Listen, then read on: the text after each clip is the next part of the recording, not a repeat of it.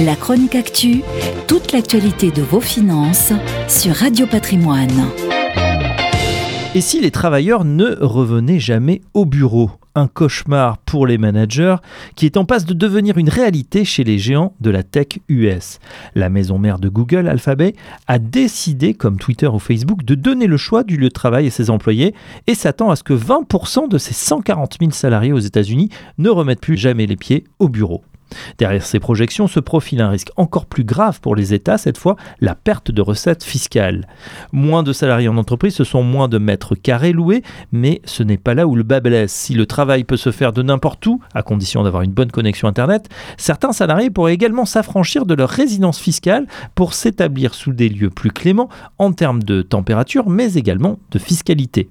Selon une étude menée par Georgia Maffini, fiscaliste chez PricewaterhouseCoopers UK, sur les conséquences du télétravail, l'impact budgétaire d'une généralisation de ces nouveaux modes de travail à distance pourrait se solder pour le seul Royaume-Uni par une perte fiscale allant de 7 milliards à 37 milliards d'euros.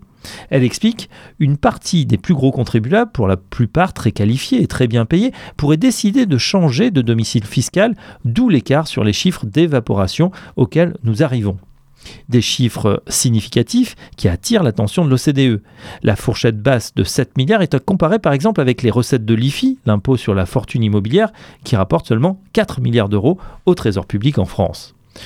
Le télétravail, une aubaine pour les contribuables et pour les entreprises qui voient leur coût de fonctionnement baisser, mais une menace pour l'état des finances des pays déjà durement impactés par la crise sanitaire et qui doivent résoudre aujourd'hui ce dilemme d'un côté renflouer les caisses de l'État qui sont vides et de l'autre garder une fiscalité incitative pour les étrangers. La Grèce vient ainsi d'annoncer un allègement de 50% d'impôts sur le revenu pendant 7 ans à tous les commerçants étrangers venant s'installer sur son territoire ou ses îles paradisiaques, avis aux amateurs. La chronique actu, toute l'actualité de vos finances sur Radio Patrimoine.